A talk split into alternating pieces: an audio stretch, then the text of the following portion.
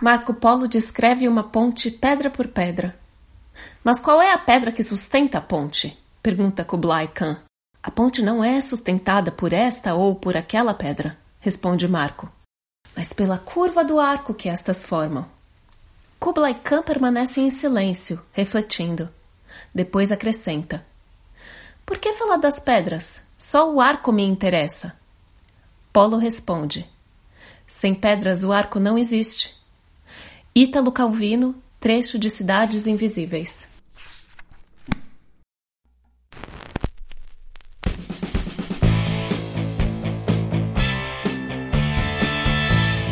Olá, esse é o podcast Filosofia Pop. Eu sou Marcos Carvalho Lopes e aqui comigo está Murilo Ferraz.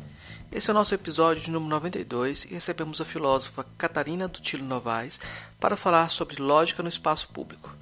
Na abertura desse episódio, você ouviu a atriz Maria Elisa interpretando um trecho de Cidades Invisíveis, de Italo Calvino. No fechamento, temos um trecho de Alice no País das Maravilhas, de Lewis Carroll. O Filosofia Pop é um podcast que aborda a filosofia como parte da cultura. A cada 15 dias, sempre às segundas-feiras, a gente vai estar aqui para continuar essa conversa com vocês. Para comemorar os 5 anos que o podcast Filosofia Pop acaba de completar, em junho teremos excepcionalmente uma edição nova toda semana. Então, você que gosta do podcast, compartilhe e ajude a divulgar os episódios que você mais gostou. Esse é um esforço também para contribuir de alguma forma neste momento de isolamento social e pandemia política.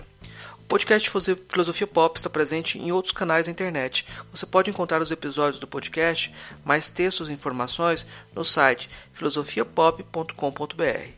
Temos também um canal no YouTube, perfil no Twitter e página no Facebook. A novidade é que finalmente criamos nosso perfil no Instagram. Siga a gente lá. Nosso perfil é podcast Filosofia Pop, tudo junto. Você também pode mandar um e-mail para a gente no contato arroba filosofiapop.com.br. O podcast Filosofia Pop é um projeto independente, distribuído gratuitamente em todas as plataformas. Para manter essa independência, não aceitamos propagandas. Para ajudar a cobrir os custos de produção, temos uma campanha de financiamento coletivo no Catarse, em catarse.me barra. A ideia é arcar com os custos de edição e hospedagem. Conseguindo um valor maior, podemos melhorar os equipamentos e promover a transcrição dos episódios. Os apoiadores podem fazer parte da Taverna do Platão, um grupo de WhatsApp que reúne entusiastas do programa.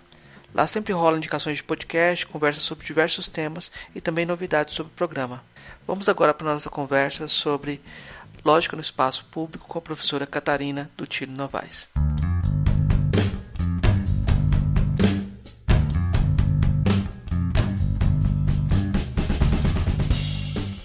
Hoje a gente eh, vai conversar com a professora Catarina Dutti Novaes. Ela é professora na Universidade Livre de Amsterdã, trabalha na área de História da Lógica, Lógica Medieval, Filosofia Contemporânea. É editora de uma revista importante chamada Síntese. E a gente vai conversar hoje com ela sobre como a lógica aparece na esfera pública. Né? Eu vou começar perguntando, já fazendo essa pergunta, que é o tema geral da nossa conversa, professora. Como a lógica aparece na esfera pública? Bom, depende do que você entende como lógica, né? Que, enfim, essa é a resposta típica do filósofo, né? Sempre que você fala, ah, qualquer termo que é introduzido, o filósofo vai dizer sim, mas depende da definição do termo. então, eu acho que seria importante, enfim, primeiro dar um, falar um pouquinho sobre o que é lógica, né? Porque, é, enfim, são, é, uma, é um conceito que talvez não esteja claro para todo mundo. E assim, eu trabalhei muitíssimo na, na história da lógica, realmente, foi, foi, onde eu comecei minha carreira e continuo trabalhando com o assunto. E aí o que você vê é que ao longo dos séculos, porque a lógica é uma coisa muito antiga, aconteceram transform grandes transformações no que se considera como sendo lógica, né? Então vamos começar por aí. E aí, se você olha só o que para o que hoje em dia é descrito como lógica, em geral são teorias extremamente matemáticas, né? Em, em, geral, os lógicos são pessoas que têm formação de matemático, às vezes de, de ciências da computação. Então parece uma coisa completamente é, desligada de uma realidade social, né? enfim, da, da esfera pública, né? Então, se você for pensar só no que é a lógica hoje em dia, na maior parte dos casos, e aí a, sua própria pergunta até quase que não faria sentido, né? No sentido de pensar o que teorias matemáticas têm a ver com a esfera pública. Mas essa concepção da lógica como ligada, fortemente ligada à matemática, é uma concepção bastante recente da lógica. Então, na verdade, a lógica, nesse sentido matemático, é, surgiu assim no, no, século XIX. Já tinha um pouquinho no século XVII e tal, mas realmente, como tradição, a lógica matemática só surgiu no século XIX. Então, é um desenvolvimento relativamente recente, né? E foi um desenvolvimento muito interessante. Eu também trabalhei bastante sobre o assunto, com figuras como George Boole, depois o Gottlob Frege e tal, que resolveram usar a lógica para estudar os fundamentos da matemática, e isso aproximou muito a lógica da matemática. Só que se você for olhar antes, nos séculos e séculos, milênios antes disso, a lógica era basicamente a teoria de argumentação. Como se argumentar, como formular argumentos. Inclusive, lógica era também entendido como debater, na verdade, né? É, então, no, no, período da, é, medieval, na Europa Latina medieval, é, lógica e dialética eram sinônimos e dialética era entendido como a arte de debater, né, de se debater. E isso e é uma concepção da lógica que vai lá para trás, que começou realmente nos filósofos gregos, né, como quase tudo na filosofia, começou com Platão, com Aristóteles, e aí realmente a concepção de lógica que se vê, na, enfim, né, que foi surgindo naquele período, é uma concepção extremamente ligada a debates, em particular a debates públicos, porque a lógica, pelo menos, aliás, acabei de terminar um livro exatamente sobre esse assunto, a lógica surgiu num contexto, justamente no contexto da democracia ateniense, num contexto onde debates públicos, né, com, na, na Assembleia e tal, eram extremamente importantes. Então, era muito importante você é, ser capaz de formular um argumento, né, uma, que, fosse, que, que fosse convencer os seus os outros cidadãos da, da cidade para que então eles votassem a favor da sua proposta na Assembleia. Então, nesse sentido, tem uma relação assim muito forte, historicamente falando, entre lógica, entendida dessa maneira, né, no sentido do, da, da arte de, do debate, é, e a esfera pública, historicamente falando. Essa concepção de uma lógica que remete ao debate público, então ela, ela retoma uma concepção medieval, uma concepção antiga do que seria o espaço da lógica? Uh, então, sim, né? Uh, porque inclusive eu falei agora, tá, estava falando agora da questão do surgimento da lógica no contexto da, da Grécia Antiga, né? Mas claro que aconteceu muita coisa no meio tempo, inclusive a lógica também é, continuou se desenvolvendo e aí muitas vezes era também associada ao que nós hoje em dia filósofos chamamos epistemologia, né, que é a teoria do conhecimento, né, como é que conhecemos, como é que obtemos conhecimento. E ela também era associada à, à prática da ciência, né? Então, por exemplo, Aristóteles tem os analíticos posteriores, é uma teoria da ciência, só que é baseada numa teoria lógica, a teoria do, silo, do silogismo. Só que, e essa questão, essa ideia da, da, da, da lógica ligada a debates e a argumentação, né? Então, de um lado isso continuou, mas de outro lado era também usada, por exemplo, isso como uma teoria do raciocínio científico, também uma teoria do conhecimento, né? E isso continuou, enfim, essas essas é, tendências continuaram se desenvolvendo mais ou menos paralelamente.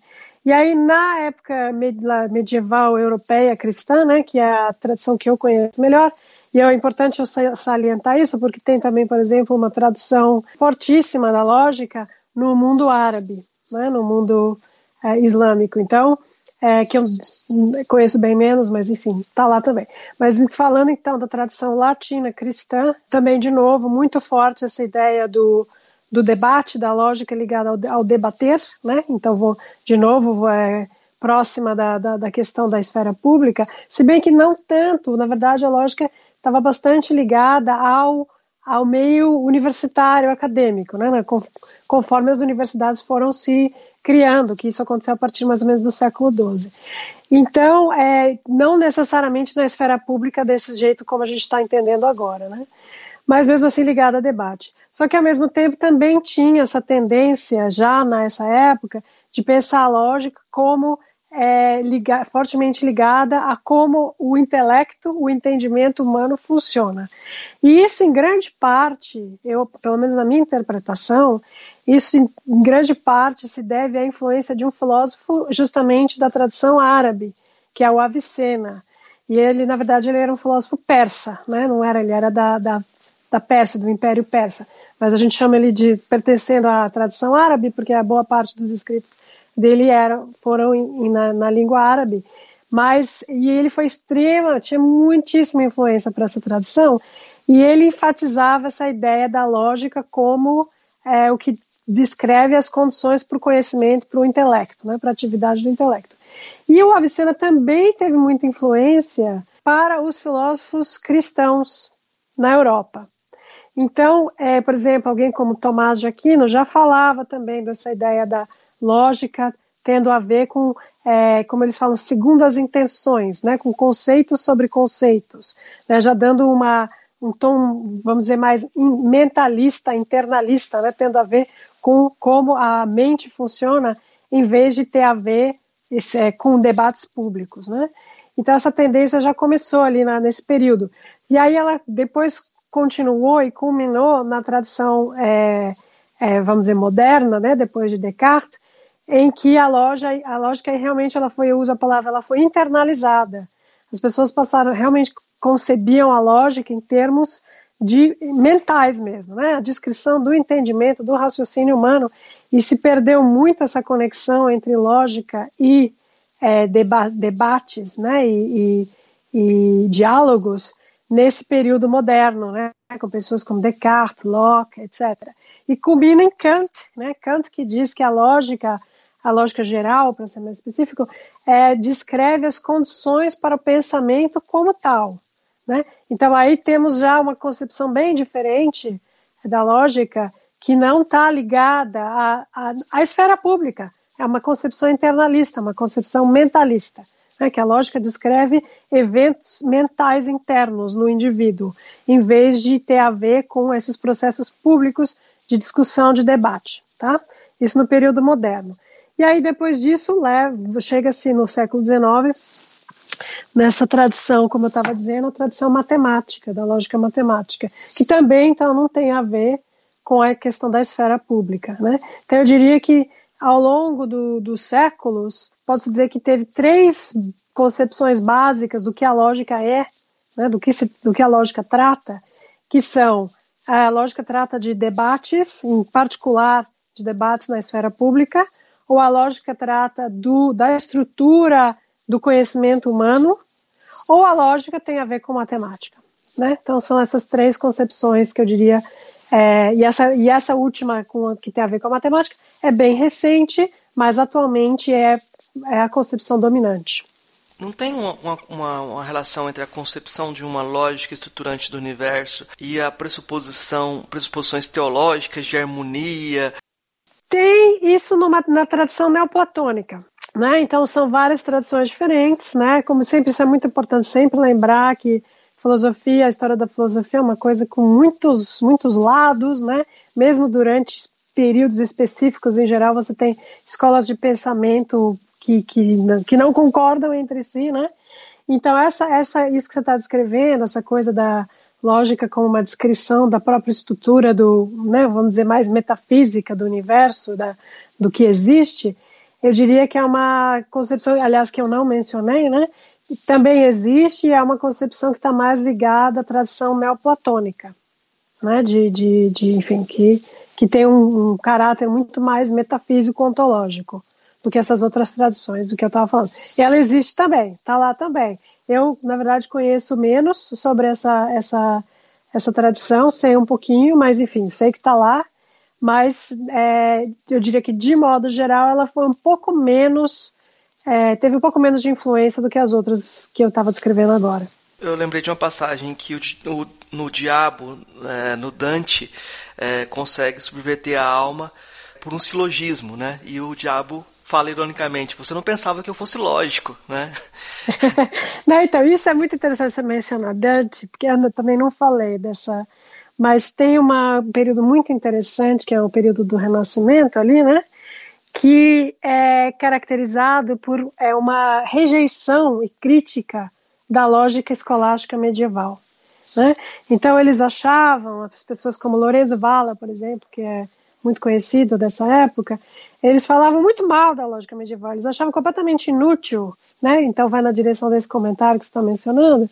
Eles achavam inútil e completamente artificial e, né, os, as teorias lógicas escolásticas medievais, eles tiravam sarro disso, sabe? Faziam piada, falavam, gente, do que, que eles estão falando, esses escolásticos, pelo amor de Deus. E um dos motivos para essa, essa rejeição da lógica medieval nesse período do Renascimento é que eles queriam voltar, bom, o Renascimento de modo geral tem essa ideia de voltar aos clássicos, né, voltar ao, ao clássico, período helenístico clássico, e eles estavam muito mais interessados em retórica e estavam muito interessados, e frequentemente esses essas figuras que nós hoje em dia chamamos as figuras, os pensadores do, da, da, do Renascimento, muitas vezes não estavam no sistema universitário. Eles eram é, eles trabalhavam, eles tinham uma função pública, política nas cidades deles, né, no, nos, nas cidades estados onde eles moravam. Então, para eles, né, eles eram servidores públicos, vamos dizer, mas de alto calibre. E eles, então, estavam é, muito mais interessados em, no, no, voltando à questão do debate público. Né? E para eles, justamente, a, a, né, a aplicação é, de, do, do discurso na esfera pública e eles achavam que a lógica medieval é, escolástica era completamente inadequada para essa aplicação. Né? E esse foi um dos motivos pelos quais eles rejeitaram a, rejeitavam a lógica escolástica medieval. Né? E o interessante, por isso que eu falei que eles muitas vezes não estavam no sistema universitário, isso é importante, porque no sistema universitário, nas universidades, a lógica escolástica medieval continuou sendo ensinada por muito tempo entendeu? Bem ali no, no século XVII, XVIII, a, o que era ensinado era versão, versões bastante simplificadas da lógica medieval, né, da lógica escolástica medieval, silogismo, aquelas coisas. E só que era só para, enfim, para fins de ensino, né, não, não, não havia novas teorias a respeito, né? Mas justamente no, no, no Renascimento também há uma recuperação da ideia do, do discurso na esfera pública, mas isso levando então a uma rejeição da lógica escolástica que eles consideravam, e na verdade eles tinham razão, porque tinha virado um negócio tão, é, enfim, tão artificial, tão barroco, tão complexo, que realmente não está bastante longe do discurso, né, enfim, da, da, linguagem na vida, na vida comum, entendeu? Então aí é interessante você ter mencionado Dante. Eu tinha justo pensado, será que eu vou falar também dos, dos, dos pensadores no Renascimento? Aí não falei por questões de brevidade, mas aí você me perguntou, então isso foi bom que eu pude completar a minha história. É como se houvesse então uma, uma, uma, turvação entre as fronteiras entre o que a gente chamava de lógica e retóricas, como se fossem campos muito separados. Então, é que assim, de novo, voltando para os gregos, né? De um lado, Platão e Aristóteles eles se eles é, que seriam enfim foram os, os, os, os, pais da lógica vamos dizer como nós a conhecemos eles justamente se voltavam contra o que nós chamamos agora os sofistas né? Que eram aqueles pensadores que então ensinavam a retórica para os futuros cidadãos de Atenas. E eles esses esses essas figuras esses sofistas tipo Górgias Protágoras eles eram, foram criticados por Platão e Aristóteles justamente porque eles só estavam interessados na parte da persuasão. Eles não tinham nenhum compromisso com a verdade daquele discurso. Na verdade, muitas vezes eles não nem acreditavam no conceito de uma verdade absoluta, né? Então, nesse momento, então a história, vamos dizer, clássica diria que a lógica surgiu justamente como uma reação contra a retórica, tá? Isso é um jeito de é, entender essa, esse nascimento da lógica. Mas eu, na verdade, eu, eu acho que é mais complicado do que isso. Eu então, também falei bastante disso nesse livro que eu acabei de terminar, de escrever. E eu falo o seguinte, que mesmo Platão e Aristóteles não podiam se permitir não levar em consideração o componente de persuasão. Porque, claro, eles estavam também na cidade de Atenas, onde persuasão por questões políticas continuava sendo muito importante. Então, eu acho que é, faz mais sentido entender a rejeição deles do modelo sofista do discurso, não como uma rejeição de persuasão e retórica, mas como uma tentativa de combinar retórica, persuasão também com um compromisso com verdade, com conhecimento, entendeu? E aí, enfim, tem outras pessoas que também é, defendem essa interpretação, né? Não sou só eu. E interessante que o, o, Aristóteles ele mesmo também tem um texto que se chama Retórica, né? Onde ele introduziu é, a distinção entre patos, etos e logos, que até hoje é usada em teorias da retórica, em teorias retóricas hoje em dia. Né? Então, não é que ele era contra a retórica, ele também, né, ele também, é, também até tinha uma teoria de retórica. Mas a verdade é que a teoria de retórica do Aristóteles é bastante lógica.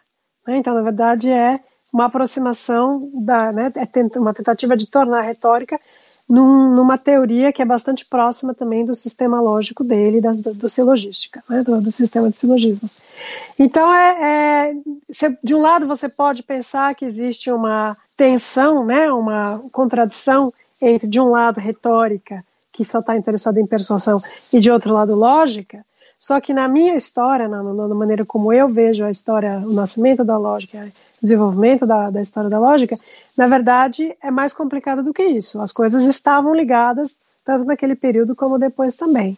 Né? Então, por isso é que eu posso hoje em dia também continuar dizendo que a lógica, é, no, no, no, na, quando, se, quando se, se, nós queremos nos colocar questões sobre o discurso na esfera pública, onde obviamente persuasão, etc., etc., continuam sendo fundamentais, eu posso dizer que a lógica continua sendo relevante, porque eu, pessoalmente, não, não dissocio a lógica da retórica de uma maneira tão, tão é, clara. Né? Para mim, justamente, existem mais conexões entre esses dois campos do que, muitas vezes, outras pessoas é, considera o seu caso. Existe, existe um sonho pré-iluminista do Leibniz que a gente che ia chegar um momento que a gente poder, poderia pegar os argumentos em questão e calcular eles para chegar à conclusão nos diversos campos da moralidade, etc. Esse tipo de, de, de perspectiva desse sonho de um cálculo continua sendo válido? Existe uma racionalidade desse, desse tipo ainda? Então, isso é também muito bonito esse período. Eu, isso eu escrevi um outro livro sobre, o meu livro anterior, sobre formalismos, né, sobre formalismos na lógica, anotações, notações matemáticas, e Leibniz, claro, é uma figura fundamental nessa, nesse desenvolvimento, e de fato é isso, ele tinha esse sonho né, de, de, uma, de linguagens artificiais, linguagens formais, que permitiriam é, que se calculasse, né, a validade de um argumento ou não. Ele, inclusive, desenvolveu uma, um sistema matemático mesmo, uma interpretação matemática da, de argumentos silogísticos que permite que você calcule se o argumento é válido ou não, né? Sendo que antes disso, o que você tinha que saber, você tinha que quase que saber de cor quais os silogismos que te dão argumentos válidos e quais não, né? Tinha que aprender a lista, né, no, no sistema de Aristóteles, é, são 24 silogismos que são válidos e todas as outras combinações de premissas e conclusão não são. E, e aí é, o Leibniz então falou, ah, então em vez de a gente ter que decorar né, quais são os, os silogismos válidos e quais não são, vamos ter esse método para calcular a validade do, do silogismo do argumento. E aí, enfim, ele, ele tem uma teoria para isso. E o Bull, no século XIX, fez também a mesma coisa, né? Uma interpretação numérica para silogismos, de forma que você pode calcular se é válido ou não. Então, é, uma, né, nesse sentido, isso foi feito para, para a teoria de silogismo, né, para a teoria silogística. Só que o silo, a teoria silogística é um sistema lógico muito simples, né, muito que não é muito expressivo, né? Ele só tem quatro tipos de sentenças nesse sistema lógico, que é todo A é B, não há nenhum A é B, é, algum A é B ou algum A não é B, né? Só tem quatro tipos de, de sentenças nesse sistema.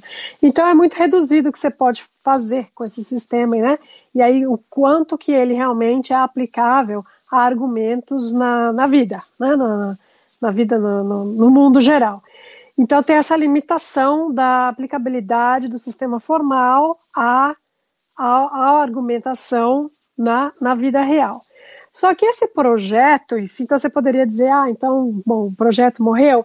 Ele não morreu, e aí tem muito hoje em dia o que muitas pessoas que trabalham na área de artific inteligência artificial fazem, e também é, né, em ciências da computação, é desenvolver esses sistemas formais que buscam descrever padrões de raciocínio e de argumentação.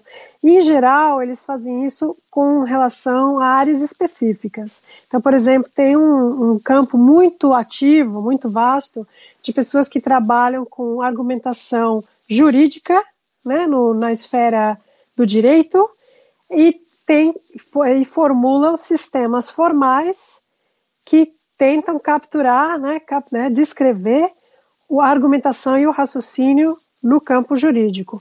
Então isso continua. Né? E, e é um, um, campo bastante muito interessante. Eu tenho várias, várias pessoas que eu conheço que trabalham com esse assunto. E mais geral, o que, o que na verdade, assim, o que é importante também é, é, ter em mente é o seguinte: por todos, por muitos e muitos séculos, tinha-se a ideia de que o raciocínio, a argumentação, vamos dizer, né, no, na, na vida comum, seria uma seria dedutiva, né? Seria o que é um argumento dedutivo? É um argumento onde as premissas fazem com que a conclusão tenha que necessariamente ser verdadeira. Né? Então, por exemplo, o exemplo que eu sempre dou, se eu falo, ah, sei lá, Lulu é um cachorro, todos os cachorros são mortais, eu posso concluir com certeza absoluta que o Lulu é mortal, vai morrer, certo? Em algum momento é porque as premissas me garantem que a conclusão tem que ser verdadeira. E isso, então, é o raciocínio dedutivo, a argumentação dedutiva, e é, o sistema de Aristóteles e a silogística é também um sistema dedutivo. Então, todas essas, né, essas, é, a concepção de lógica foi muito marcada por essa ideia. Só que, se você for olhar argument, tanto a argumentação de, no dia a dia, não só no dia a dia, mas também, por exemplo, na esfera jurídica, como eu estava falando, ou mesmo na ciência, ela, a argumentação não é dedutiva. Muitas vezes os argumentos que são usados são argumentos que não garantem a necessidade da conclusão dadas as premissas. Eles fazem a conclusão, né, a conclusão mais provável, é mais provável que a conclusão seja verdadeira, dadas as premissas, mas não garantem a verdade da conclusão.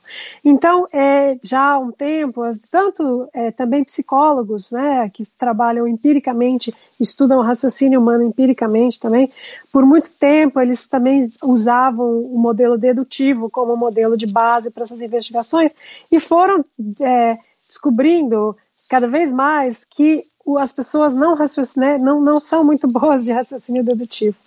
E isso levou à conclusão de que, na verdade, o raciocínio humano, de modo geral, não é basicamente dedutivo.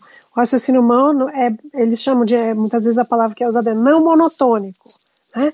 não segue esse padrão, é, como eu disse, de que a conclusão vai ser necessariamente verdadeira, dadas as premissas. E aí, é, então tem isso nesse campo do, do, do, da psicologia do raciocínio, que é um campo é, empírico, né? E também na inteligência artificial e nas ciências da computação, as pessoas também desenvolvem sistemas lógicos não monotônicos. Né? Então tem todo o campo da lógica não monotônica. Né? E aí essa que são diferentes teorias que tentam se aproximar de como as pessoas realmente tanto pensam como, como, as, como elas argumentam com outras pessoas. E que aí, aparentemente, é uma, é, são padrões não monotônicos, muito mais do que padrões monotônicos dedutivos. Né? Então, tem, então, esse pessoal que trabalha com lógica na, no campo jurídico, na lógica no direito, é, quase to, todas as teorias quase que eles, que eles desenvolvem são teorias não monotônicas, não são teorias de lógica clássica, né? que a lógica clássica não funciona. Tá? E então, e aí tem também outros sistemas, por exemplo, default reasoning, tem vários outros sistemas também de inteligência artificial que é, são baseados nesse, nessa, nessa ideia de não, de não ser monotônico, né? Outra palavra que eles usam para isso em inglês é defeasible, né? Que significa que o, o argumento ele pode ser vencido. E eles, o que eles querem dizer com isso é o seguinte: eu tenho um argumento, tenho premissa A e B que me leva à conclusão C, né, faz a conclusão C ser mais provável do que não ser o caso de C por causa de A e B. Só que aí vem uma informação nova, vamos chamar de D, e aí essa informação nova, na verdade, destrói essa relação que existia entre A e B e C, porque agora A, B e D não implicam C, porque essa informação nova fez com que C não, não mais fosse provável. E o exemplo, eu estou falando assim de, em termos meio abstratos, mas deixa eu dar um exemplo concreto. O exemplo clássico é assim: é, piu-piu é um pássaro, portanto, piu-piu voa. Né? Isso parece um raciocínio, um argumento válido. Só que aí é válido porque é bem provável, né? Se piu-piu é um pássaro, que ele vai voar. Agora, se eu te falo, não, mas piu-piu é um pinguim, aí você fala, ah, então a conclusão não segue mais. Porque, embora a maioria dos pássaros voem, os pinguins não voam. Portanto, não posso mais concluir que piu-piu voa se eu sei que ele é um pássaro, mas eu sei que ele é um pinguim. Né? Então, o argumento foi vencido, o argumento anterior foi vencido é, por, essa, por essa, essa nova informação que chegou a, a saber que piu-piu é um pinguim. Tá? Então, tudo isso, enfim, longa história assim, mas para dizer que, de um lado, sim, a ideia de que é, é, possível descrever o raciocínio e a argumentação de maneira formal, né, essa ideia leibniziana, é, de maneira formal, de forma que você possa até calcular se o argumento é válido ou não, continua existindo, mas não mais reduzida, a, né, limitada à lógica clássica dedutiva. Não, justamente você tem que abrir para essas lógicas não clássicas, essas lógicas não dedutivas, não monotônicas, tá? E aí o último ponto só que eu quero falar sobre isso é que então você pode se perguntar, ah, o que, que sobra então da lógica dedutiva? Ela está em algum lugar ainda? Ela existe ainda ou não, né? Você pode se perguntar isso. E aí no, no livro que eu acabei de, ter, de terminar, que é justamente sobre dedução, eu, eu argumento que a lógica, que a argumentação dedutiva ainda existe, mas em campos muito específicos, em particular na matemática. E também em teorias científicas, onde matemática é importante. E basicamente, então, é isso. Então, a lógica dedutiva ela é bastante restrita em termos de onde é que ela existe né, na, nas práticas humanas. Mas é, ela ainda existe, e é, em particular na matemática, então, eu, assim, a minha, esse, nesse meu livro eu é, trabalhei bastante também com a argumentação dedutiva na matemática. Todas essas questões acabam modificando um pouco, problematizando o conceito de racionalidade, a relação de racionalidade com a ideia de crenças prévias, né? Eu diria grosseiramente que talvez é, a gente possa falar de uma dimensão pragmática que tem que ser considerada, uma dimensão contextual que tem que ser considerada também. Como que, como que você vê essa relação entre racionalidade e crenças nesse, nesse, nessa nova descrição do, do, espaço lógico? Então, de fato, você tem toda razão. Eu, como eu gosto muito de estar sempre próxima a práticas humanas nas minhas teorias filosóficas, né? Então, isso que realmente é uma característica do meu trabalho. Eu falo, né, o fator humano, eu falo, né, que aliás é o nome de um livro do Graham Greene, The Human Factor. Então eu estou sempre olhando para o que que essas teorias significam em termos das práticas humanas onde elas estão inseridas. Né? Está cheio de filósofo que não faz isso, que abstrai das práticas humanas e que é só ver realmente olhar para esses conceitos todos em abstração. Ah, você pode fazer isso também, enfim, não estou dizendo que não devo fazer. Eu, pessoalmente, não é o que me interessa né, na, na filosofia. Então, como eu tenho esse foco nas práticas humanas, eu, de fato, acabo, inevitavelmente, caindo para o lado de um interesse também pragmático, né, contextual, como você está falando. Porque o que eu estou interessado é justamente como essas, esses conceitos lógicos estão inseridos em contextos específicos, reais, da vida humana. Né?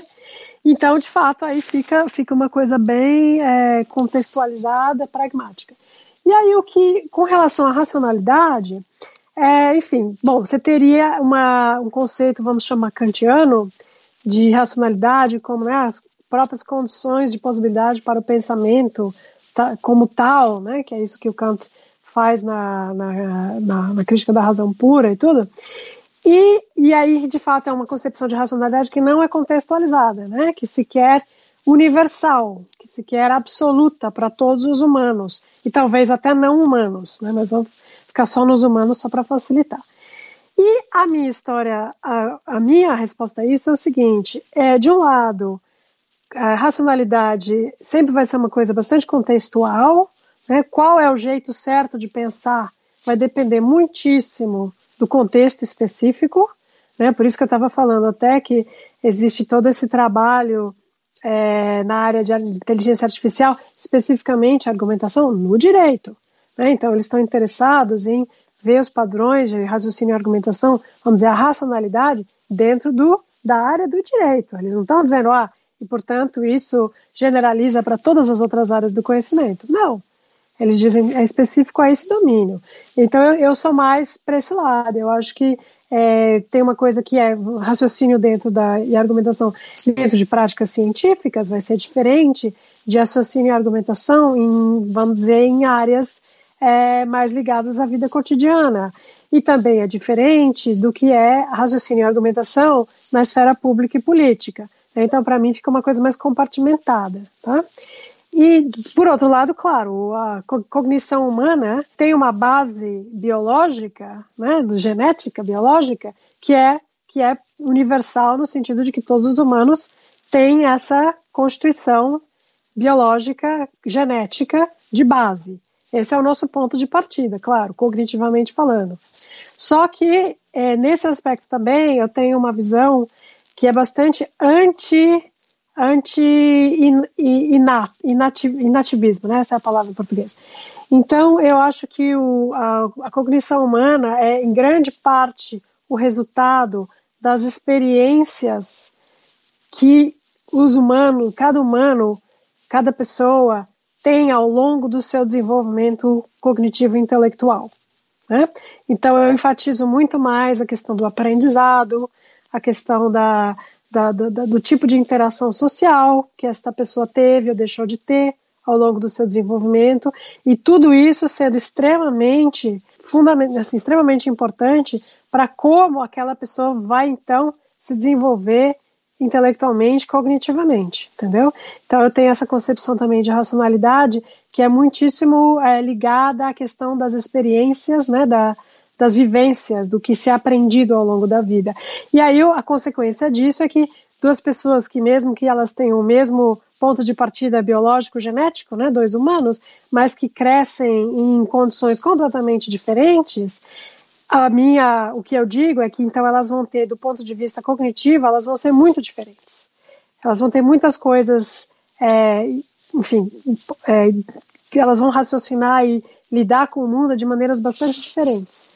Então, nesse sentido, o conceito de racionalidade como uma, um conceito absoluto e geral que se aplicaria a todos os humanos, eu, enfim, eu, a, minha, a minha concepção não é essa concepção absolutista por dois motivos. Um, porque eu acho que racionalidade é muito, muitas vezes uma questão de contexto, de diferentes áreas de conhecimento, áreas de ações, né, pública, pública, privada, ciência, jurídica, etc e também porque eu acho que a racionalidade faz parte exatamente da racionalidade humana, ela ser formada pelas experiências e vivências sociais, em particular sociais, que cada indivíduo tem ao longo do seu desenvolvimento. Nesse sentido, é muito curioso que aqui no Brasil, uh, movimentos de direita, jove, movimentos jovens de direita, promoviam um pouco tempo, até pouco tempo atrás, acho que continuam promovendo, concursos de argumentação.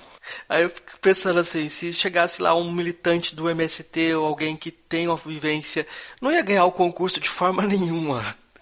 Não, exato, porque até aí é uma questão assim, o que até conta como boa argumentação, o que, que é uma argumentação correta, né? O que, que, é os, o que são os cânons da boa argumentação, isso, claro, vai refletir uma série de pressupostos e valores. Né? E se você, então, é, né, isso é uma discussão muito grande, existe algum jeito objetivo de determinar quais, qual, quais são os, o que conta como padrões corretos de argumentação ou não, né? E a minha resposta aqui é, já é contextualizada, né? Eu já falei que para mim depende, vai ser, a, vai depender do, da aplicação em questão, né, se é para ciência, se é para direito, se é para, né, mas também tem, tem, além disso, tem também simplesmente uma questão do quais, quais são os seus valores, né, quais são os valores até políticos em questão. E agora até, na verdade, é, eu tô falando, a inspiração até para falar esse tipo de coisa é Foucault, então, né, o Michel Foucault, filósofo, pensador, na verdade, que ele não era só filósofo, ele era tudo, historiador é, Michel Foucault, que, inclusive, recentemente eu tenho lido bastante com, com os meus alunos de doutorado. Eu estava escrevendo um paper sobre Foucault, comparando com Carnap, né, que é um, é um justo, teoricamente está no lado oposto da coisa, que é um, um lógico positivista. E, e, Foucault ele vai dizer isso. Então, sempre o que conta como correto, como certo, já é em si uma é, posição política. Né? Então, exatamente, claro, se, se existe essa coisa de ah, concursos de debate, o que conta como debater bem em um dado contexto vai depender muitíssimo também dos valores que são, são ou não são, né, enfim, aceitos naquele grupo. Né? E aí, ou seja, de novo, aí fica pior ainda a situação no sentido de ser uma coisa, concepção de racionalidade bem fragmentada, né? que também envolve valores morais e políticos, né? E que é uma coisa que em geral as pessoas tentam evitar, né? As pessoas, é, filósofos em geral, gostam então de tentar definir uma questão de racionalidade que seja apolítica, que seja só é, puramente epistêmica, né? E aí Foucault diz que isso não é possível, e eu, de certa forma, agora estou concordando também com Foucault. E esse exemplo que você deu seria um exemplo disso, né? De que até o que conta como boa argumentação vai depender do, dos valores da, da, do grupo em questão. É, até recentemente no Brasil, a CNN veio e instituiu aquele a, programa de grandes debates, né? E a, Sim, eu vi, eu vi, e acompanhei. A polêmica com a Gabriela Pioli, que ela saiu do, do programa porque... Sim, acompanhei. Então, a, a questão é até, até que ponto que a gente pode dialogar com alguém que a gente não concorda, até que ponto que vale a pena discutir com alguém que tem posições diametralmente opostas à nossa, né? Essa é a pergunta de um milhão de dólares, que eles falam a expressão em inglês, né? Essa é a pergunta-chave. É uma das perguntas-chave. Inclusive no meu projeto atual, né? Meu projeto atual se chama a epistemologia social da argumentação. Isso é exatamente esse tipo de questão que, que, que, nós estamos tratando no projeto. Né? Não temos respostas ainda, mas estamos, estamos nos colocando exatamente essa questão. De um lado, existe essa ideia tradicional, enfim, que já vai até, até em Aristóteles você viria, mas mais recentemente é, defendida pelo John Stuart Mill, que é outro filósofo né, do século XIX, também muito com bastante influência, essa ideia de que você discutir com pessoas que discordam de você é ótimo, vai, vai ajudar, vai te ajudar a ser um melhor pensador, vai te ajudar a ter opiniões mais fundamentadas, tá? Essa ideia, essa concepção do John Stuart Mill, né, de que do, do, do, da discordância ter esse valor é, epistêmico, né, no sentido de que ajuda a melhorar o conhecimento. Então tem essa concepção. E de certa forma, em, assim, eu concordo que em dadas circunstâncias, especificamente na prática da ciência, é de fato esse é um bom princípio. Né? Você está sempre, é, enfim, dialogando com pessoas que discordam de você, porque aí você é forçado a pensar melhor a respeito das suas próprias convicções. Né? Quais são as bases para as suas convicções. Então, essa teoria, né, desse ponto de vista, ok. O problema é que na prática, né, em muitas situações, não vai funcionar. Isso não vai acontecer. E, aliás, tem muita literatura sobre isso também, inclusive literatura empírica e literatura também de, de modelos formais, que tem o famoso fenômeno da polarização. Né, que, aliás, todo mundo só fala disso. Chegou até tá até meio batida essa palavra, mas é o que acontece, que seguinte, se duas pessoas que discordam muitíssimo, que já discordam bastante entre si, e vão dialogar, ou dois grupos, o que muitas vezes acontece é que depois de, desse diálogo, desse debate, elas discordam ainda mais uma das outras do que antes do diálogo. Então, em vez de trazer né, dessa, desse confronto entre ideias diferentes, trazê-las mais para estarem mais próximas umas das outras, o que acontece é o oposto disso. Muitas vezes isso se observa. Né? Então, uma das perguntas do meu projeto atual é exatamente essa: em quais condições, quais são as condições né, que, que fazem com que vai acontecer polarização e quais condições que então pode ser que não aconteça polarização? Né? E é um, enfim, uma questão, em grande parte, empírica, inclusive, né? de quais são essas condições. Então, a gente está trabalhando exatamente nesse, nessa, nessa questão. E aí, assim, o que acontece é que o que você percebe é que muitas vezes ao você colocar duas pessoas que pensam de maneira muito diferente para debater uma com a outra, o que acontece é que fica pior depois, né? Então, é, assim, claro, no caso do quadro da CNN, o objetivo não era exatamente esse, né? Não era cada um dos lados convencer o outro lado, mas era para o público, né? a ideia de que então o público sendo exposto a dois lados da moeda, vamos dizer assim, né? De, uh, é, né? Com uma questão polêmica, posição para um lado, posição para o outro, vendo argumentos para ambos os lados, o público então teria a condição de tirar suas próprias conclusões né, de saber de então qual lado que eu acho que tem os argumentos melhores. De novo, a teoria é boa, na prática muitas vezes não dá certo, né, porque os argumentos é, é, é, argumentos ruins podem ser extremamente persuasivos, pode ser, podem ser extremamente sedutores. Então não tem nenhuma garantia de que se você coloca dois, é, duas posições para debater entre si que então o público naturalmente vai então ser levado na direção da posição mais bem fundamentada. E aqui, então, até uma, um assunto com o qual eu tenho trabalhado bastante, até terminei também um paper esses dias sobre fake news, é a questão da, do conceito de propaganda, né? não no conceito, não no sentido publicidade, que nem no Brasil a gente usa esse termo, mas no sentido de propaganda política mesmo, né? de, no sentido é, em inglês propaganda, né, que é quando você usa discursos, argumentos com o intuito exatamente de manipular a opinião pública, né? E quando você então começa a, a ler bastante sobre propaganda tal e, e ver também na prática instâncias de propaganda, e aí você percebe que os argumentos, né, são, é, eles propõem argumentos que parecem legítimos, parecem válidos, só que não são, enfim, de algum ponto de vista objetivo externo. E aí, mas, mas eles são, são extremamente sedutores. Então fica muito difícil para a pessoa, para o público, diferenciar, né? Qual então, qual argumento que eu que eu devo então em qual argumento que eu devo confiar e qual não. E aí um exemplo, por exemplo, disso é, claro, agora no Brasil com, com a crise do corona, tá? Não só no Brasil, em vários lugares, mas vamos só, não vou falar desse assunto porque está tão recente que fica até difícil de falar, mas um assunto, um, uma questão mais já antiga é a questão da vacinação, as pessoas que então se recusam a vacinar seus filhos e muitas vezes baseados em argumentos que são assim espúrios, que são péssimos argumentos do ponto de vista científico, mas que essa, que para essas pessoas parecem convencentes, elas estão convencidas por aqueles, por aqueles argumentos. Então, com isso, você vê o limite, são os limites da argumentação racional, no sentido da persuasão, no sentido de convencer as pessoas de certas coisas, entendeu?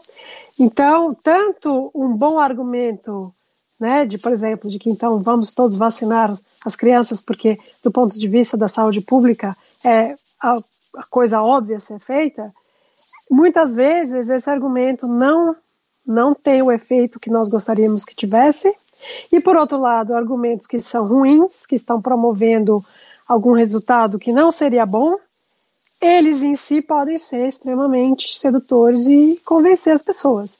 Então, uma das coisas que me interessa é justamente isso: os limites é, da argumentação racional, no limite da, é, do, da, da possibilidade de você melhorar o seu é, estado de conhecimento, né, aquilo que você sabe ou deixa de saber, as suas convicções com base na argumentação. Então, hoje em dia, eu ando meio pessimista, como você está me ouvindo. E aí, eu acho que aquele, aquela instância da, do, do, grande debate na CNN era problemática, né? Porque, é, enfim, um lado lá, aquele Caio Coppola, estava falando um monte de abobrinha, estava falando um monte de coisa que não é fundamentada. E aí você se pergunta, vale a pena, então, dar é, espaço para pessoas que notoriamente estão defendendo falsidades, coisas que simplesmente são falsas. Né? Enquanto a Gabriela Prioli foi lá e mostrou que o que ele estava dizendo simplesmente não era verdade. Né? Então, tem essa questão também. Você tem, será que nós temos mesmo que sempre dar espaço para os dois lados, sendo que um lado está apresentando posições extremamente mal fundamentadas? Não sei vou citar novamente a frase lá do, do Dante, do diabo, dizendo: Tu não pensava que eu fosse lógico também, né? É, porque sempre entra em questão também a fonte de autoridade de quem está dizendo, né? Eu fiz um curso na UFG sobre Kant e o professor me adorava, gostava do meu trabalho e até um dia que eu falei que eu estava lendo um texto de Derrida. Aí, de repente, eu era um racionalista completo, né? E, e você, você citou Foucault, eu imagino que muita gente fala assim, olha só. Pronto, já perdi minha credibilidade, né? É, exatamente, exatamente. Dentro de, dessas polarizações que acontecem na própria academia e acontecem em todos os lugares, Sim. né? De repente aquela fonte de informação já valida a informação completamente e você não faz o tipo de verificação que você faria sobre crenças que estão em disputa. Porque não está em disputa tá, a fonte de autoridade permanece, né? É isso, né? Parece que essa questão que está em jogo, por exemplo, uh, hoje na política de forma geral, onde alguns é, líderes, algumas lideranças se colocam como fonte da verdade. Exato. São duas coisas aqui, quer dizer, várias coisas, mas vamos ver se eu consigo organizar minha resposta. Uma delas é a seguinte: essa questão da reputação da fonte sempre foi sempre é essencial. E aí existe uma tendência das pessoas que pensam a argumentação como tendo uma coisa, assim, uma objetividade, né? A, a racionalidade argumentativa sendo tendo uma válida, né, sendo válida objetivamente, existe essa ideia de que então a fonte não vai importar muito porque a qualidade do argumento vai falar por si próprio, por si próprio, né, a qualidade do argumento. Existe essa ideia. É, só que na prática não, isso não funciona. Então, na verdade, a, a fonte, né, se você pode confiar na fonte ou não, a reputação da fonte é extremamente importante. Inclusive, é o, exatamente é o próximo paper que eu vou escrever, é exatamente sobre o, o, o papel da confiança, né, trust em inglês, para a argumentação. Tá? Então, completamente, enfim, você tem toda a razão. Isso de um lado. De outro lado, mais cinicamente, tem a questão, voltando à questão da propaganda que eu estava falando, é, é, é, isso é assim, é clássico isso, da, do, do, do político totalitário, autoritário, é, para ele, então, desacreditar outras fontes de informação, em particular a mídia tradicional, a ciência, né, fontes tradicionais de informação, desacreditar, né, enfim, é, colocar em questão a credibilidade dessas fontes, para então poder dizer: eu, eu sou a sua única fonte de verdade. Você deve ouvir só a mim. Né? Isso é clássico. Todos os pensadores totalitários, os líderes, desculpa, não pensadores, líderes totalitários, todos fizeram isso. Né? É, tá no manual do, do, do, líder totalitário, entendeu? E aí aqui é, tem o o filósofo americano Jason Stanley, ele tem tido bastante também aí bastante espaço aí no Brasil, ele tem publicado é, também artigos e tal. Ele tem um livro que chama Como Funciona o Fascismo, ele fala justamente isso, é um aspecto absolutamente fundamental, né? Essa da, de você então desacreditar as fontes tradicionais de informação e conhecimento para você poder então controlar a narrativa. E isso você vê, claro, no Brasil, não só no Brasil, mas você vê isso também, enfim, muito claramente também na Hungria, na, na, na Polônia, é, na Turquia, nos Estados Unidos, de certa maneira, né, apesar de que, enfim, é, também, enfim, é o que o Trump tenta fazer. É, e aí, nesse sentido, que aí o próprio termo fake news passou a ser usado exatamente como arma, né, para desarmar, para justamente para é, é, colocar em questão a credibilidade da imprensa tradicional. E aí é, vale a pena lembrar que é, uma expressão usada na Alemanha nazista pelo Hitler e pelos, enfim, pelo governo do Hitler era Lügenpresse, que é literalmente a imprensa da mentira.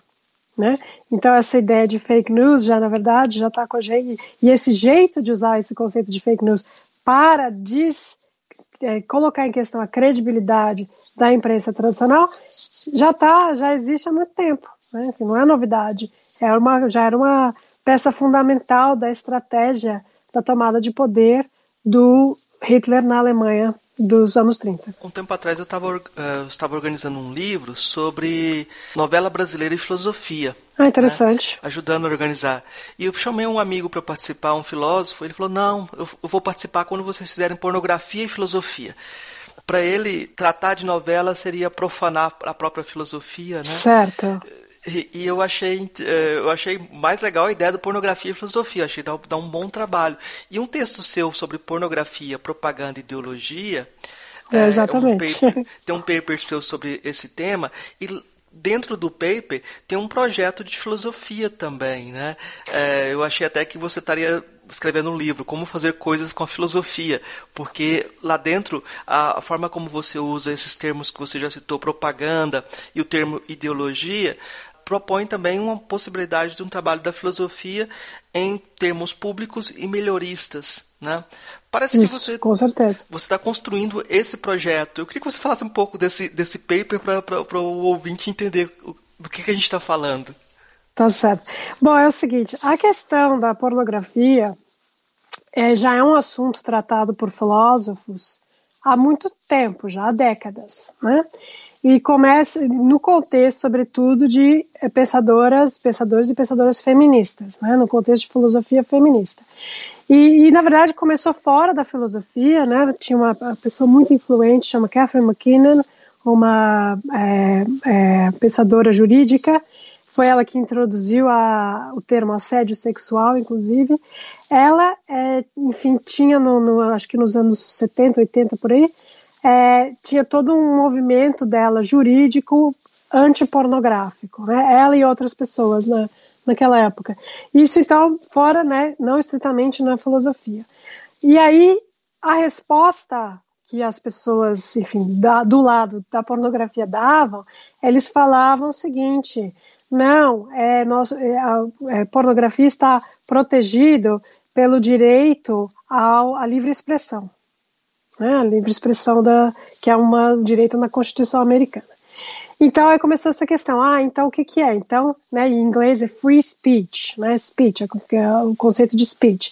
Aí então vários filósofos começaram a pensar, ah, então tá, se pornografia é uma forma de speech, né, uma forma de expressão nesse sentido, vamos então usar teorias é, filosóficas a respeito de linguagem para analisar o fenômeno de pornografia.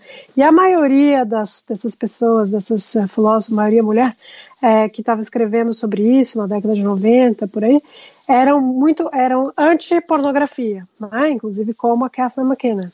Então elas achavam que é, pornografia era uma forma justa de opressão masculina sobre as mulheres, e, enfim, então eram bastante críticas com isso e articulavam teorias filosóficas realmente para defender essa posição. É, eu tenho uma posição diferente. Enfim, tenho, tenho várias ideias aqui, não vou conseguir resumir tudo, né, né? Mas eu acho que pornografia. Aliás, eu acho que novela também é um excelente assunto para análise filosófica, viu? So, eu não concordo com seu, o seu conhecido que diz que não, não deve fazer filosofia da novela. Mas, enfim, deixa, vamos estacionar esse assunto por enquanto. Com relação à pornografia, eu acho que é um assunto extremamente. É... Bom, primeiro é parte da vida, né? Pornografia, mais do que nunca, é extremamente acessível Qualquer um com computador, com uma conexão de internet, tem acesso à pornografia. E aí temos também questões sérias de como, né, o que, acontece então com crianças que têm acesso tão fácil à pornografia, o que que isso, qual a influência disso no desenvolvimento, né, no, no desenvolvimento, na maturação sexual das, da, das crianças que crescem nessa dessa geração, né? E, enfim, tem várias discussões sobre isso. Então tem isso, é um fato da vida, tá lá, tá? Aí a questão é, é mas de certa forma também são questões empíricas. E aí, então, se você pensa, uh, o que eu falo naquele paper é o seguinte: muitas das pessoas que são críticas à pornografia, do lado, né, vindo da, da, da, filosofia, dizem que a pornografia é um tipo de propaganda, né, no sentido de mensagem que é, tenta é, é, influenciar o receptor dessa mensagem, quem está recebendo essa mensagem, para pensar de uma certa maneira. Então, elas acham que o, a mensagem que está sendo passada com pornografia é de que mulheres são subordinadas a homens. Né? E aí, o que eu contesto nesse paper é o seguinte: eu digo o seguinte, pornografia em si é neutra com relação à ideologia que está sendo promovida. Né? Pornografia em si também pode promover uma ideologia de igualdade, de igualdade dos sexos, de igualdade entre homens e mulheres e até pessoas de outros gêneros. Né? É, não é a, pornografia em si que já tem, que já está intrinsecamente ligada a um, é, uma ideologia em particular. Então, existe esse movimento dentro da pornografia, de pornografia feminista, que são pessoas é, que criam pornografia, né, que produzem pornografia, tanto diretores, né, e também atrizes, atores, performers, que é, tem que tem um compromisso com valores de igualdade do gênero e que então querem promover esses valores por meio da, da produção pornográfica delas, né? E elas acham que é possível é, influenciar do ponto de vista delas positivamente as pessoas que vão consumir essa pornografia, porque essas pessoas então vão estar recebendo valores, conceitos de igualdade de gênero. Né? E eu defendo essa ideia, eu defendo essa ideia de que é possível usar pornografia tanto para promover valores opressores, como também para promover valores igualitários. Não é a pornografia em si que vai definir né, os valores que estão sendo promovidos. E como pornografia é um fato da vida, então eu acho que então melhor do que então tentar é, eliminar pornografia, porque isso não vai acontecer, o que, se, o, que, o que se deveria fazer então é tentar melhorar a qualidade da pornografia que é produzida, inclusive pornografia feminista, né? E eu, na verdade, seria a favor, sim, de é, limitações em, alguns tipos de pornografia que são produzidos que são extremamente, aqueles que são extremamente violentos, que são extremamente é, denigrantes, né, de pessoas, em geral mulheres, mas não só. Enfim, então tem essa questão de que são, né, se, se algumas formas de pornografia então deveriam ser idealmente suprimidas ou não. Mas, de qualquer forma, a questão, né, enfim, uma, uma das pessoas que trabalha, né, uma das, das, dessas pornógrafas feministas, ela fala: a resposta à má pornografia não é não ter pornografia, mas é ter pornografia que seja melhor, né? é ter boa pornografia. Então, isso esse foi o, a, enfim, a posição que eu defendi nesse paper esse tipo de argumentação tinha pornografia, propaganda e ideologia. Isso. Se a gente tira o termo pornografia e coloca outros termos de debate, coloca filosofia, propaganda e ideologia, talvez a gente pudesse pensar no contexto do Brasil, em que algumas pessoas se colocaram na esfera pública através da internet como os porta-vozes da filosofia e da filosofia verdadeira, uma filosofia redentora, e esse discurso pegou fácil, que é um discurso é. de direita, né? É. E, é, e os filósofos em geral, se afastavam da, da, da, da internet como coisa que tiraria o valor da filosofia, né? Sim, existe, isso não é uma coisa só no Brasil, né? Isso é um fenômeno mundial. É, dessa, de ter, tinha, esse espaço, né, vamos dizer, porque muitas vezes não só filósofos, mas também uh, intelectuais, acadêmicos de outras áreas, é, enfim, que não estavam dialogando suficientemente com o mundo, lá fora, vamos dizer, né? Estavam muito, aqueles fala assim, na Torre de Marfim, né? Fechados na Torre de Marfim da academia. E aí, então, tinha um espaço ali, né? Tinha, tinha gente interessada num tipo de conteúdo e tal, mas os acadêmicos, então, não estavam ocupando esse espaço. E aí vieram outras pessoas que, então, né? Com uma linguagem, enfim, interessante, acessível e tal, que foram lá e ocuparam esse espaço. E, de, enfim, contingentemente, o que aconteceu, talvez não contingentemente, mas o fato é que foi basicamente gente vindo de, uma, de um lado ideológico bem de direita, né, como você descreveu.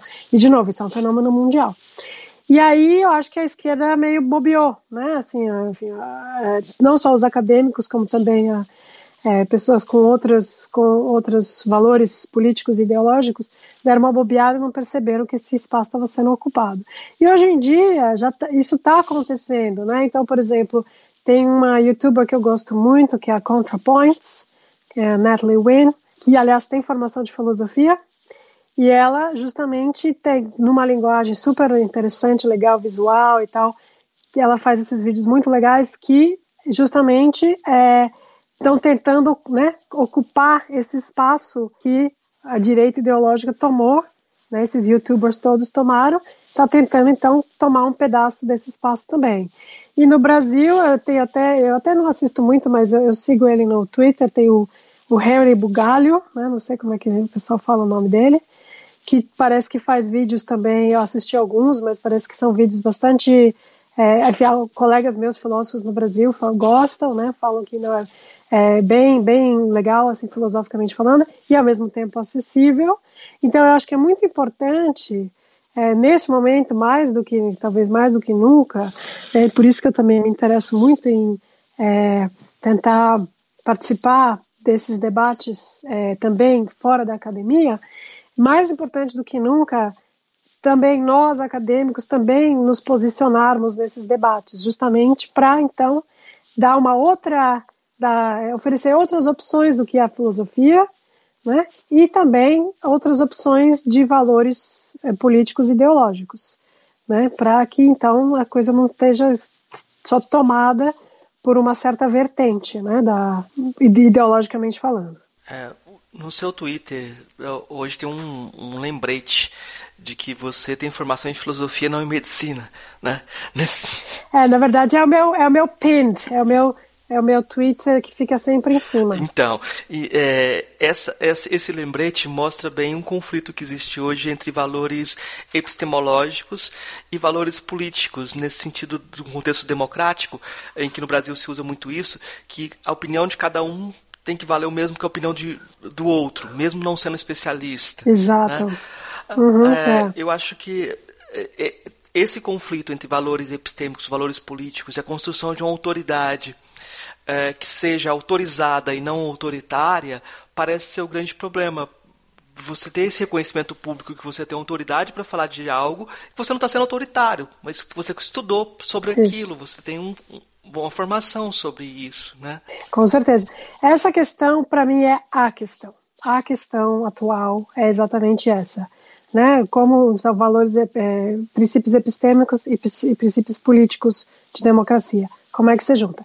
E isso é uma coisa que tem sido já discutida há um bom tempo, em particular pelo Philip Kitcher, né, filósofo americano da ciência, é, outras pessoas também, mas enfim, ele que talvez tenha sido um dos primeiros num período recente, né? Porque, por exemplo, Peirce já falava disso há mais de 100 anos atrás, né? Essa, né, os pragmatistas americanos, essa, essas, essas questões, mas mais no, no, no, em anos recentes, Philip Kitcher colocou essa questão de novo de maneira bastante contundente. E, é, para mim, é a questão. Eu não tenho resposta, tá? Eu não, aliás, eu estou pensando até que talvez o meu próximo projeto de pesquisa seja exatamente sobre essa questão. E aí, assim, aconteceu, foi interessante, no ano passado, eu é, escrevi, fui, tive uma fui entrevistada pela revista Época, também escrevi um, um, uma, uma, uma opinião que saiu na Folha, e aí você, aí isso gerou debates assim também, Facebook e tal. E aí era muito interessante as reações das pessoas, exatamente isso, né? Então, uma coisa que eu falava na, na, na entrevista é que os computadores, como nós os conhecemos hoje, de certa forma, eles vieram da filosofia. Por quê? Porque eles são resultado de um processo que começou com o Frege, filósofo que, aliás, eu mencionei no começo da entrevista, que queria, então, que era um matemático que queria é, é, formular teorias lógicas para o fundamento da matemática, né, para dar fundamento para a matemática. Era um projeto totalmente abstrato, totalmente, né, enfim, sem nenhuma aplicação prática, aparentemente. Mas a coisa foi evoluindo e aí isso culminou no Turing, que foi o primeiro que então desenvolveu o conceito de uma máquina digital que calcularia, que era um conceito teórico ainda. E isso então acabou gerando o computador. Então eu falava isso né, na, na, na, na, entrevista. E aí um monte de gente falava, ai que absurdo, como é burra essa pessoa, imagina, claro que não. Pergunta para o Bill Gates ou para o Steve Jobs se a filosofia tem alguma coisa a ver com computação e tal. Sabe assim, obviamente pessoas que não, não sabem desse desenvolvimento histórico que eu conheço porque eu estudo isso há muitos anos, né? E aí eu assim, eu fiquei bastante, foi um, né, um, aquele momento assim que eu tive essa experiência eu mesma, né? E aí eu, eu respondi, eu acho que um momento falei, não, olha, não é bem assim, veja bem, eu, estudo isso tudo há tipo uns 15 anos, né? Até mais, talvez 20 anos, eu posso dizer que eu estudo essa questão. E aí a pessoa respondeu: Ah, mas nós vivemos numa democracia, a minha opinião vale tanto quanto a sua. Foi a ilustração, assim, é, concreta, né, dessa tensão entre o valor político de democracia e a questão da, da, da expertise, né, do conhecimento, de ter um, do, do, especialista que tem ou deixa de ter o conhecimento. E eu gostei, como você falou, né, a questão da diferença entre ser autoritária e ser uma autoridade. Eu acho isso interessante, né? E aí eu acho que é exatamente isso. O ideal é que eu, como acadêmica, como pesquisadora, eu coloco o meu, o meu, meu conhecimento em forma de argumentos, em forma de, né, para, para o público, e o público então vai, então, idealmente, chegar às suas próprias conclusões, né? Tem essa ideia da, da autonomia intelectual. Eu não quero impor a minha a minha visão, o meu conhecimento, aliás, é o que eu estou fazendo agora aqui, nessa entrevista. Estou contando um monte de coisa, das coisas com as quais eu trabalho já há muitos anos, e eu espero que isso dê, dê oportunidade para as pessoas que estão ouvindo para pensarem, para refletirem, para tirarem suas próprias conclusões. É isso que eu quero, eu não estou aqui querendo impor a minha visão em ninguém, né? Então, eu achei bonito isso que você falou, é autoridade sem ser autoritário, né? Agora, voltando à questão toda de propaganda, de, de, manipulação da opinião pública, etc, etc, a gente sabe que muitas vezes o jogo é sujo. E aí, como é que você faz? Né? Esse é um dilema para qualquer uh, participante político numa democracia. Se o seu é, você quer jogar limpo, você quer jogar de acordo com as regras do, do jogo democrático, vamos dizer, mas se o seu adversário está jogando sujo, o que você faz?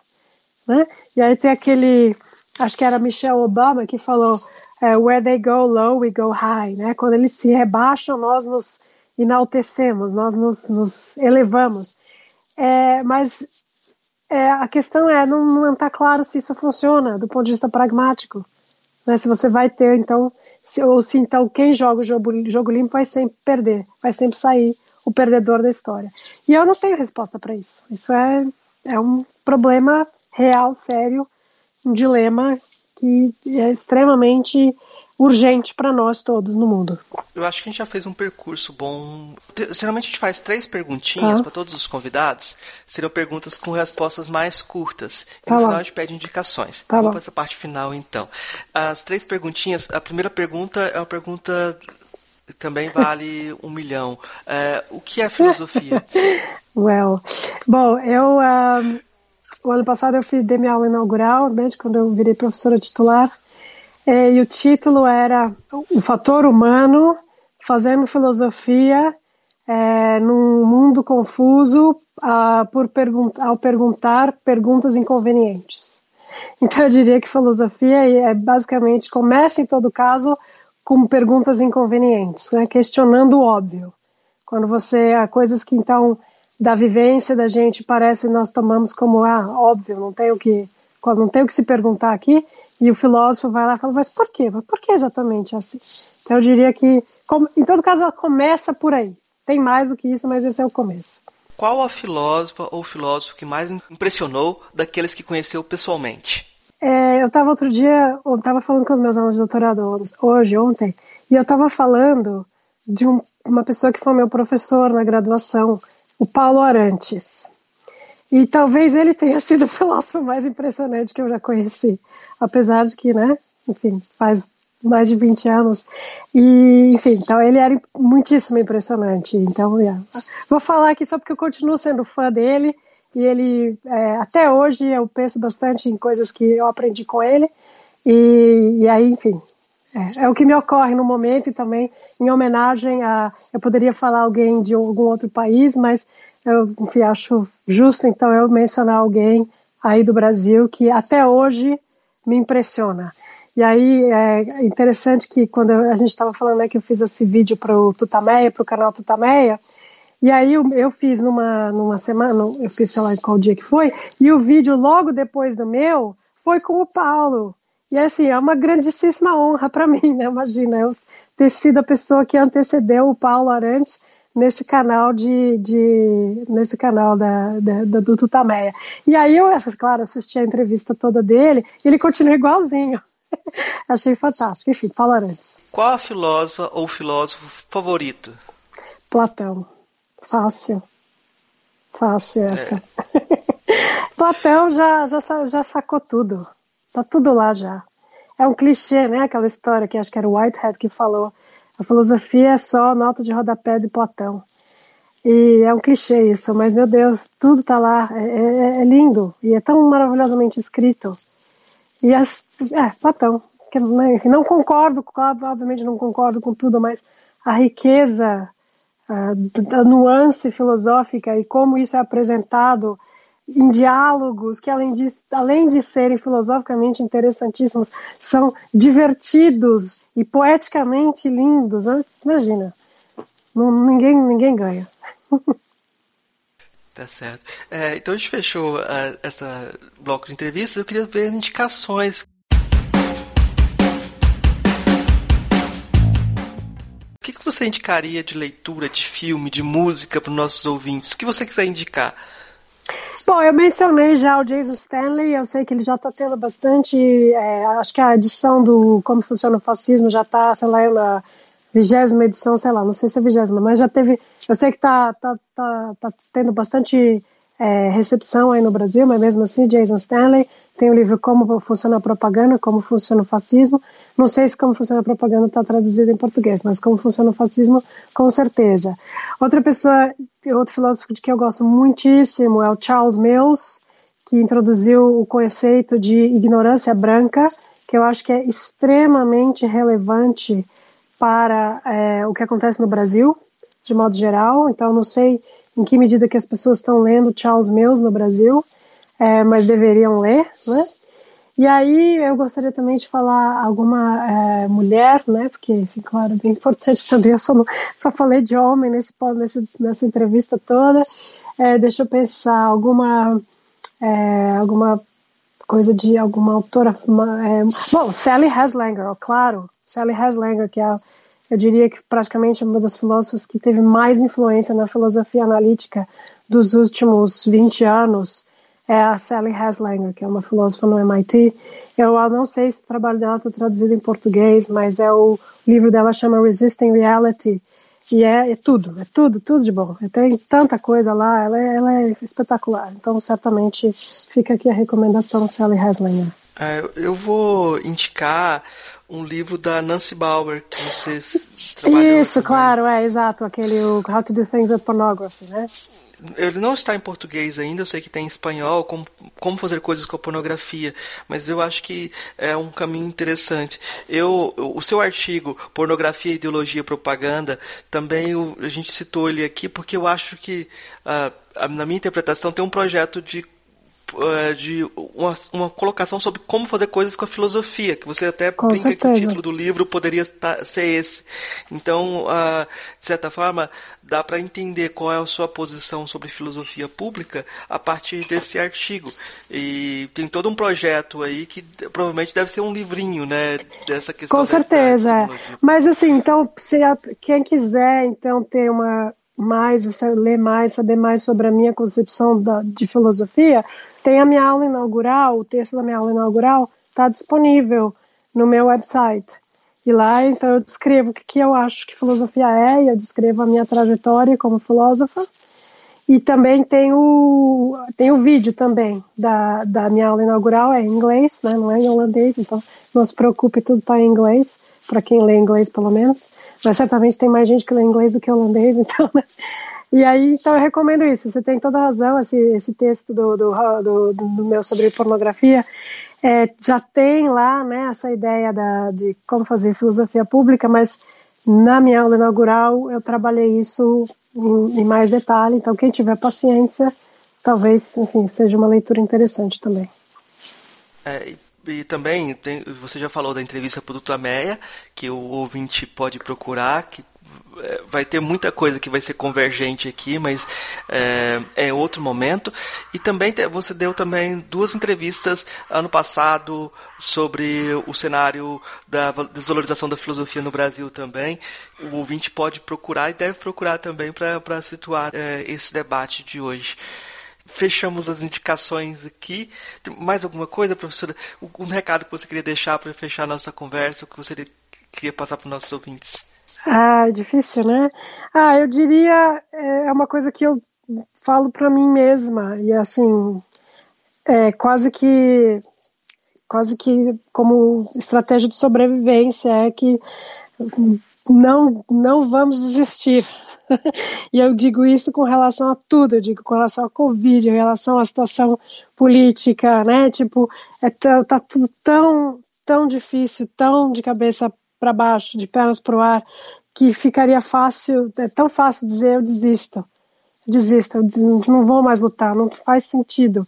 Mas, uh, mas aí eu volto a Foucault, né, correndo o risco de que algumas pessoas então não vão mais me levar a sério. Ele fala sempre onde há poder, há resistência.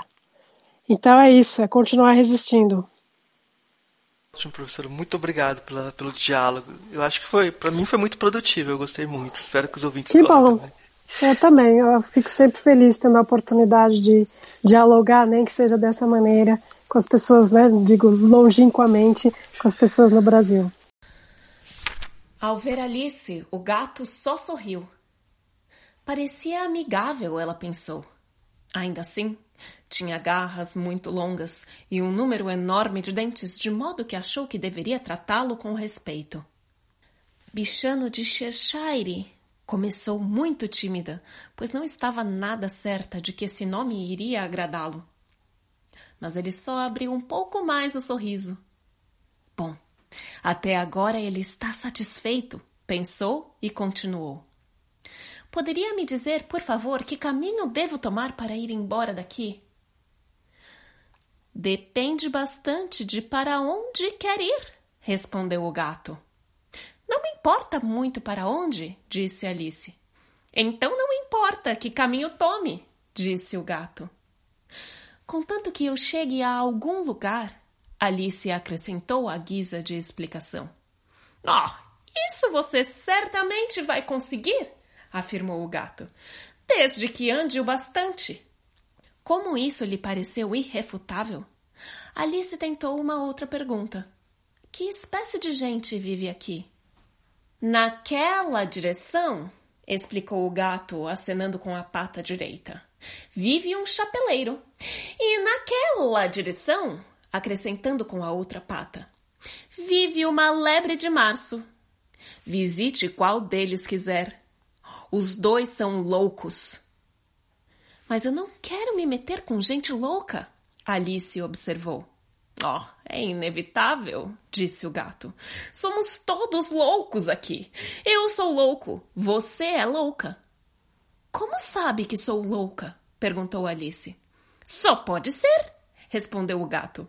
Ou não teria vindo parar aqui. Alice não achava que isso provasse coisa alguma, apesar disso, continuou. E como você sabe que você é louco? Para começar, disse o gato, um cachorro não é louco. Admite isso? Suponho que sim, disse Alice. Pois bem, continuou o gato. Você sabe, um cachorro rosna quando está zangado e abana a cauda quando está contente. Ora, eu rosno quando estou contente e abano a cauda quando estou zangado. Portanto, sou louco. Chamo isso ronronar, não rosnar, disse Alice. Chame como quiser, disse o gato. Vai jogar croquet com a rainha hoje? Gostaria muito, admitiu Alice, mas ainda não fui convidada. Encontre-me lá, disse o gato e desapareceu. Alice não ficou muito surpresa com isso. Tão acostumada estava ficando a ver coisas esquisitas acontecerem. Ainda estava olhando para o lugar onde vira quando ele apareceu de novo de repente. A propósito, o que foi feito do bebê? quis saber o gato. Ia me esquecendo de perguntar. Virou um porco, Alice respondeu, tranquilamente, como se o gato tivesse voltado de uma maneira natural. Eu achava que iria virar, disse o gato, e desapareceu de novo. Alice esperou um pouco com certa esperança de vê-lo de novo, mas ele não apareceu. E depois de um ou dois minutos ela caminhou na direção em que, pelo que lhe fora dito, morava a lebre de março. Vi lebres antes, pensou. A lebre de março vai ser interessantíssima e talvez, como estamos em maio, não seja freneticamente louca. Pelo menos não tão louca quanto em março. Enquanto assim pensava, ergueu os olhos e lá estava o gato de novo, sentado no galho de uma árvore. Você disse porco ou corpo? O gato perguntou. Disse porco, respondeu Alice. E gostaria que não ficasse aparecendo e sumindo tão de repente, deixa a gente com vertigem. Está bem, disse o gato. E dessa vez desapareceu bem devagar, começando pela ponta da cauda e terminando com o sorriso, que persistiu algum tempo depois que o rosto de si fora embora. Bem, já vi muitas vezes um gato sem sorriso, pensou Alice, mas um sorriso sem gato é a coisa mais curiosa que já vi na minha vida. Trecho de Lewis Carroll, Alice no País das Maravilhas.